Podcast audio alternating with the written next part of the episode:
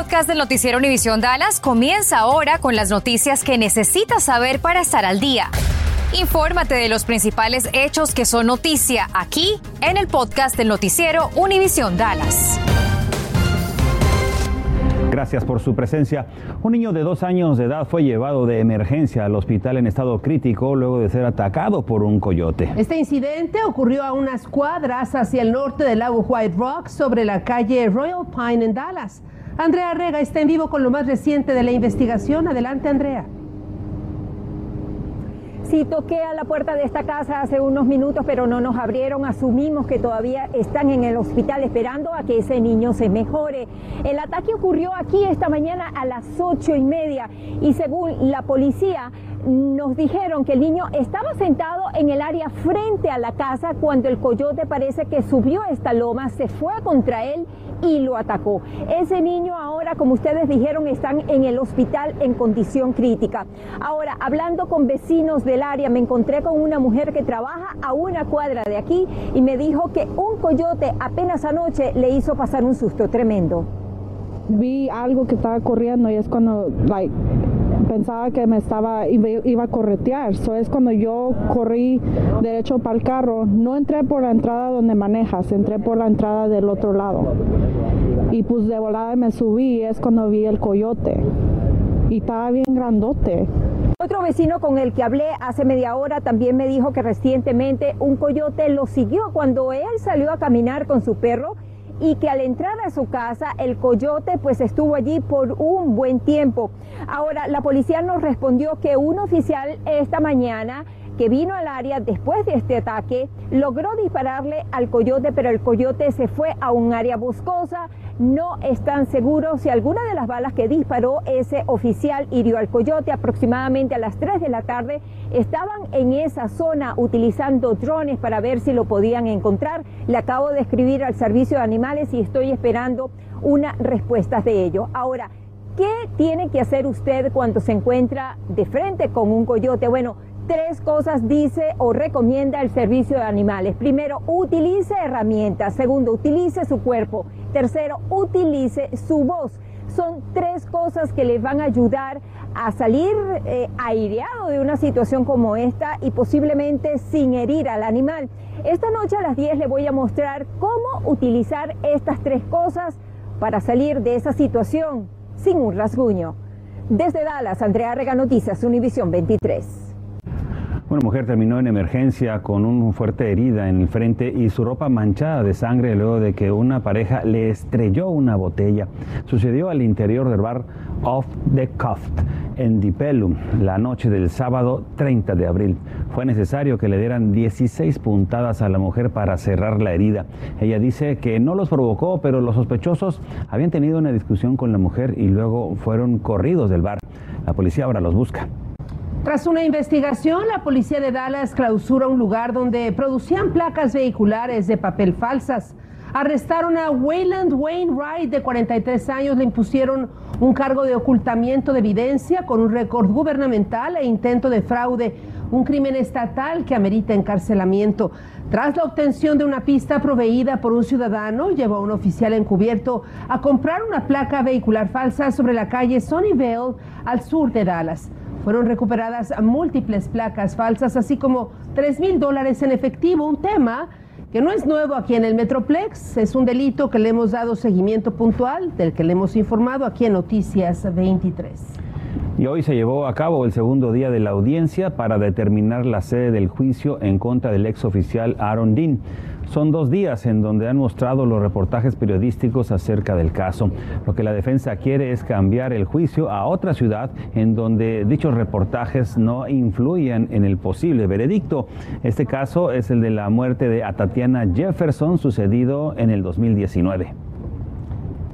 El aborto aquí en Texas esencialmente estaría prohibido si se anula la decisión de Roe versus Wade que da protección federal al derecho de las mujeres a terminar con un embarazo. Es la primera vez que se conoce un debate interno en la Corte antes de que se comunique oficialmente su decisión, lo cual está generando un verdadero terremoto político en Washington y prácticamente en todo el país.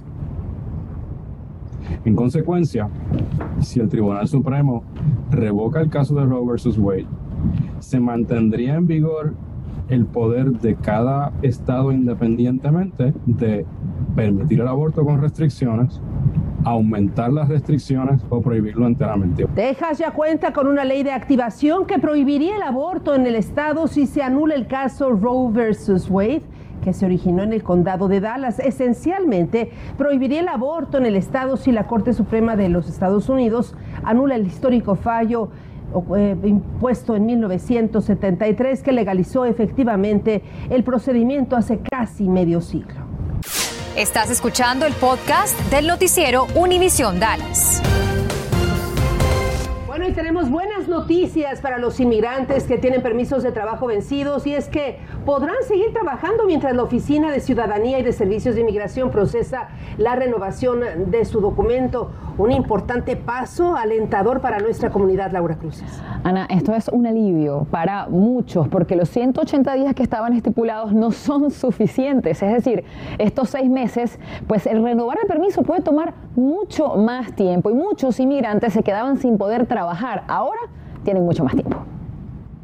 Sino va a tener la dificultad de que no le ha llegado la tarjeta nueva y que puede perder el trabajo por no tener prueba de autorización de trabajo. Y esto es un respiro para muchos. La agencia de inmigración tiene un retraso de cerca de millón y medio de solicitudes. Este martes dijo que la extensión automática de 180 días para la autorización de empleo es actualmente insuficiente. Antes tenía 180 días, es decir, seis meses aproximadamente, desde que se vencía su permiso para seguir trabajando hasta que le llegara el nuevo. Ahora tiene 540 días, es decir, hasta año y medio pero no debe ser tomado como si ahora me puedo esperar hasta el final. Ya sabemos que hay un retraso grandísimo y si inmigración está dando 540 días, quiere decir que posiblemente se van a demorar más de un año en aprobar esas renovaciones. ¿Me puedo beneficiar de esta extensión si ya se venció mi permiso? No, eh, el requisito es que la renovación tiene que ser sometida eh, antes del vencimiento del permiso. ¿Con cuánto tiempo de anticipación debo solicitar mi renovación? Las recomendaciones de 90 a 120 días antes, antes del vencimiento. ¿Puedo renovar mi licencia de conducir? Siempre y cuando la persona ha sometido la renovación al gobierno y tiene prueba de haber sometido esa renovación. Le aplica la extensión de 540 días y puede solicitar una extensión en la licencia de conducir. ¿Quiénes se benefician de esta extensión? Refugiados, asilados con asilo pendiente, TPS concedido, BAWA, entre otros. ¿Qué ocurre con los beneficiarios de DACA? DACA no tiene una extensión automática del permiso de trabajo al momento de renovarlo. Así que estas personas todavía se van a quedar eh, a la merced de que inmigración les apruebe los permisos y se van a quedar sin permiso al momento del vencimiento. Bueno, esa prueba de renovación de permiso de trabajo sería suficiente para que su empleador lo deje trabajar aunque no le haya llegado la tarjeta con este nuevo permiso. Si llegaran a negárselo, la recomendación es que busque ayuda de un abogado. Laura, ¿cuándo entra en vigor y qué costo tiene la renovación de este permiso de trabajo? Bueno, Ana María, básicamente esto entra en vigencia el día de mañana. Parece importante porque no todos los permisos son iguales. Normalmente tiene un costo de 410 dólares para las personas que tienen que hacerlo, pero dependiendo del estatus, bien sea asilado, TPS o cualquiera de los casos, lo mejor es que se informe con su abogado, pero la recomendación es que lo hagan con tiempo. Una noticia optimista. Gracias, Laura. Buenas tardes. Una forma de salir adelante cuando comienza a faltar el dinero es pedir prestado a su propia casa y siempre y cuando tenga un valor acumulado. El valor acumulado es cuando usted ha pagado el total de la vivienda o la mayoría de su hipoteca. El banco o la institución financiera le va a ofrecer una línea de crédito que por lo regular es por 10 o por 20 años. Una persona puede pedir hasta el 70% del valor de la propiedad. Vamos a ver. Una casa con un valor de 200 mil dólares, el 70% sería 140 mil dólares. Las personas pueden usar este dinero para hacer mejoras al hogar, para añadir una parte más a la casa o simplemente para otros gastos personales o si hasta para saldar algunas otras deudas. La casa le va a servir de colateral para recibir la línea de crédito es necesario tener un ingreso fijo. La ventaja es que la tasa de interés es mucho más baja. Pero ¿para qué usar esa línea de crédito? Mire, vamos a ver para qué utilizar esa línea de crédito. En primer lugar, para incrementar el valor de su casa, es decir, realizarle mejoras a la casa para incrementar ese valor. Invertir en mejoras como por ejemplo para bajo consumo de energía. Esta inversión es bien importante. O bien para pagar deudas. ¿A qué deudas me refiero? A las tarjetas de crédito, al pago del automóvil o a los préstamos privados para estudiantes. Ahora bien, ¿para qué no usar esta línea de crédito? Esto debemos de ponerle muchísima atención. Es no hacer compras suntuosas o costosas, tampoco gastar en vacaciones y mucho menos en fiestas o en caprichos. Recuerde que la garantía es su casa y se recomienda investigar lo más posible acerca de esta línea de crédito. ¿Qué tal? Muy buenas tardes. Los Dallas Mavericks cayeron ante los Suns en la primera tanda de la serie de semifinal de conferencia a pesar de que Luka Doncic anotó 45 puntos, lo que quiere decir que Dallas va a necesitar un mejor esfuerzo de parte del resto del elenco.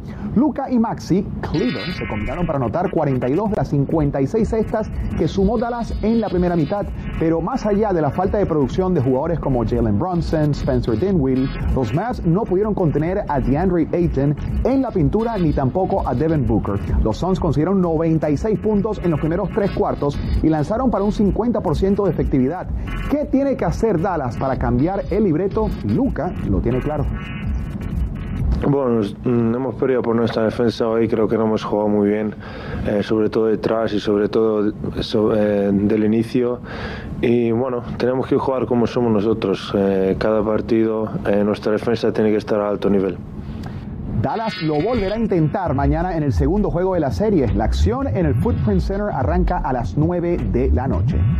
Esta noche los Dallas Stars arrancan el primer duelo de su serie de postemporada visitando a los Calgary Flames. Dallas tiene a todo su equipo disponible. Para el meta, Jake Ottinger será su primera serie de playoffs con la franquicia tejana. Y en ataque esperan que Jason Robertson brille tras anotar 41 goles en la temporada regular. El choque inicia a las 9. Y el Liverpool se convirtió en el primer finalista de la Champions tras dejar en el camino al Villarreal. El submarino amarillo llegó a irse arriba en la primera parte 2-0 con tantos de Día y Coquelin pero en la segunda parte, Fabiño, el colombiano Luis Díaz y Sadio Mané sentenciaron la eliminatoria. Mañana el Real Madrid y el Manchester City definirán al otro finalista. Residentes del área de Arlington que necesiten comida podrán adquirirla a través del Banco de Alimentos del área de Tarrant. Se entregará a través de Urban Ministries en el 2200 al este de Park Road Drive en Arlington el primer miércoles de cada mes a las 9 de la mañana. No se requiere sacar cita ni tampoco tiene costo alguno. Le invitamos para que nos acompañe al foro virtual en el que abordaremos el tema de los impuestos a la propiedad. La fecha del foro se ha cambiado para este jueves 5 de mayo. Anótela. ¿Cómo apelar a las nuevas tarifas y aumentos que el condado piensa aplicar en su vivienda?